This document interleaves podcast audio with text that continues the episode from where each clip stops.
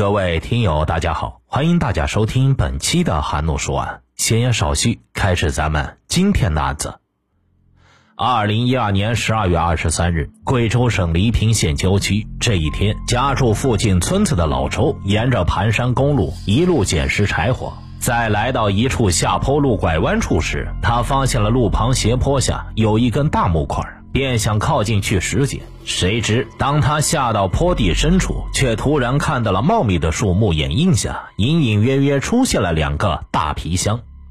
四周都是深山，只有一条盘山公路穿过密林，这种地方怎么可能有家里装行李用的皮箱呢？好奇心驱使着老周继续靠近，终于他看清楚了，确实是两个箱子。老周捡起旁边一个木棍，试着撬开其中一个箱子的盖子。神头！老周吓得浑身一哆嗦，箱子里边居然裸露出一颗已经白骨化的人头。老周是连滚带爬的上到坡顶，赶紧拨通了黎平县公安局的报警电话。很快，警方赶到现场。来到老周指认的地方，果然看到两个大皮箱，周围还散落着一个女士挎包，其中一个箱子盖子已经有些腐朽。警察在里边发现了面膜、女性护垫等用品，旁边的挎包里有几件女性衣物。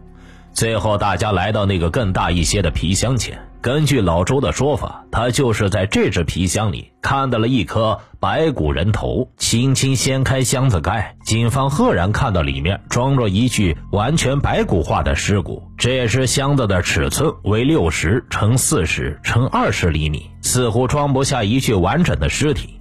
难道是有人分尸？不过法医在勘察过箱子里面白骨的位置后，认为这确实是一具完好的尸骨，没有分尸的痕迹。荒山野岭之间，居然出现着装着白骨的皮箱，况且尸体已经完全白骨化，身边的物品里找不到能够证明死者身份的信息。一具白骨还可以说话吗？他会告诉警方自己的冤屈吗？将骨头取回实验室后，法医开始仔细拼接，最终一具完整的死者遗骸展现了出来。死者是一名女性，从牙齿磨损判断年纪仅有二十岁左右。根据其股骨的长度为三十九点五厘米，法医推算死者的身高在一米五五，死亡时间大概是一到两年。由于白骨上没有找到任何伤害的痕迹，因此死因不是利器所致。这个时候，法医注意到了死者的牙齿根部呈现出一种独特的玫瑰色，也被称为玫瑰齿。有了这个发现，死者的死因便可以确定了。古代的法学专家宋慈在他的著作《洗冤集录》里第一次提到这种玫瑰齿，这是由于窒息过程中缺氧导致牙龈的毛细血管破裂，竟然牙齿根部出现玫瑰红的颜色。由此可以推断，死者的死亡原因是因为机械性窒息，也就是被人掐死。由于死者体型偏瘦，又只有一米五五高，因此将尸体装入这个看起来不太大的皮箱抛尸也不是难事。抛尸案最重要的是找到死者的身份，一旦确认死者是谁，破案就已经成功一大半了。而如今这起深山皮箱白骨案，确认死者身份难度更大。首先，警方发现另外一只皮箱中装的几件衣物。标签上都写着产地东莞，还有那面膜也是东莞所产，是否意味着死者在广东东莞打工？不过这条线索范围太大，一时半会儿没有消息传回来。一个二十多岁的女孩子失踪了一两年，家属没有在黎平县公安局报案吗？可惜经过数据比对，没有在失踪报案中找到符合条件的人。就在一遍一遍梳理案件的过程中，有人提出了一个新的思路：抛尸地点位置十分特殊，位于盘山公路下坡拐弯处。嫌疑人抛尸肯定是有交通工具，车子的朝向指明了他来的方向。如果想要在这里抛尸，车子只能是下坡方向开过来，而不是上坡方向。通过这个来判断的话，警方一直在黎平县境内查找，可能是范围没有对。因为这里刚好是黎平县和榕江县的交界处，车子如果从榕江县开过来，就刚好符合下坡路的方向。果然，思路转换后，将失踪人口对比范围来到榕江县。不久后，就有了消息：一个姓石的女子，根据家里人报警，已经失踪一年多了。石某高中刚毕业，没考上大学，正在县里复读，身高一米五五，体型瘦小。所有的一切都和皮箱里发现的白骨极为吻合。几天后，石某父母和白骨的 DNA 鉴定结果出炉，确认了死者正是石某。与此同时，另一组警察对榕江县所有的出租车司机发起了一个协查通告，寻找在一到两年之前有没有载过提着两个沉重行李箱的旅客。警方认为，能够将尸体抛弃在山腰的盘山公路附近，嫌疑人带着两只皮箱，要么是自己开车，要么就是打车前往。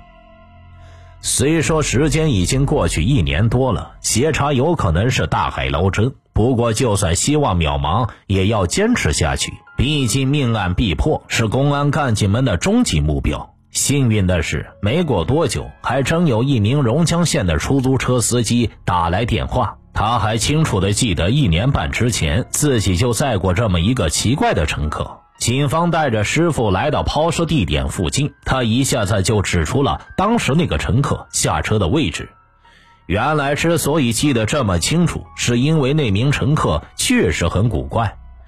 一年半以前，一个二十岁左右的男人提着两只大皮箱招停了他的车子。由于皮箱太重，司机还帮忙一起将其抬进车子的后备箱。男人上车后告诉司机，他要去黎平县。不过，当车子开到这处盘山公路的拐弯处时，他却要求下车。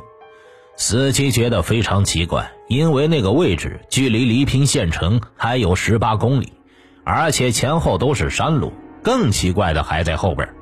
等男人下车后，司机开着空车又跑了一趟黎平，再返回榕江。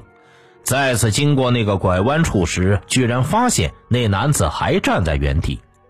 或许就是因为这些细节，让司机王某在一年半之后依旧对此记忆犹新。与此同时，死者石某的父母又提供一条线索。石某失踪前，家里曾经给他银行账户打过一万块钱，会不会是因为钱财纠纷，石某被人杀害了呢？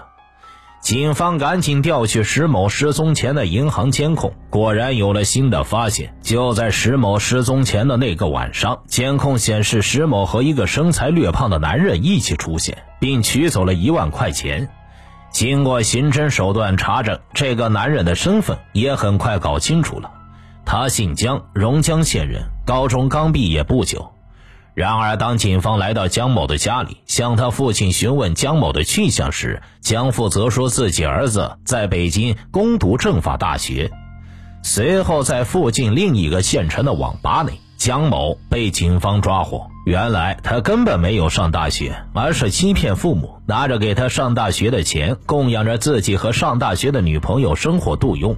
面对警方的询问，江某很快招架不住，招供了一切。以下是犯罪嫌疑人江某对案件经过的供述：一年半以前，高考落榜的女孩石某在榕江县城里认识了江某。江某自称可以帮助石某弄到上大学的机会，两人也是愈发的亲近，最终发生了男女关系。然而，江某其实早就有了女朋友林某。当时女友在北京上大学，随着时间的推移，江某一边和石某保持男女关系，一边心里还在想着北京的女朋友。一来二去，石某和江某便经常吵架。江某最受不了的就是石某经常威胁他，要把他脚踩两只船的事告诉他远在北京的女朋友。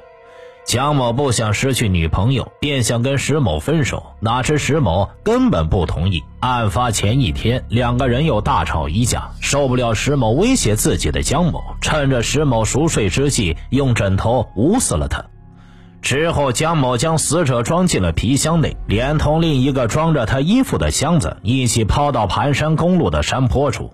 事情终于真相大白，江某杀害一条无辜的性命。还辩称自己是害怕失去女朋友，这是爱情的救赎吗？这简直就是荒谬至极。而接下来等待江某的将是法律的严惩。听。大案要案，观百态人生，欢迎留言、转发、点赞。我是说书人韩诺，关注我，了解更多精彩大案。好了，今天这个案子呢，就为大家播讲完毕了，咱们下期再见。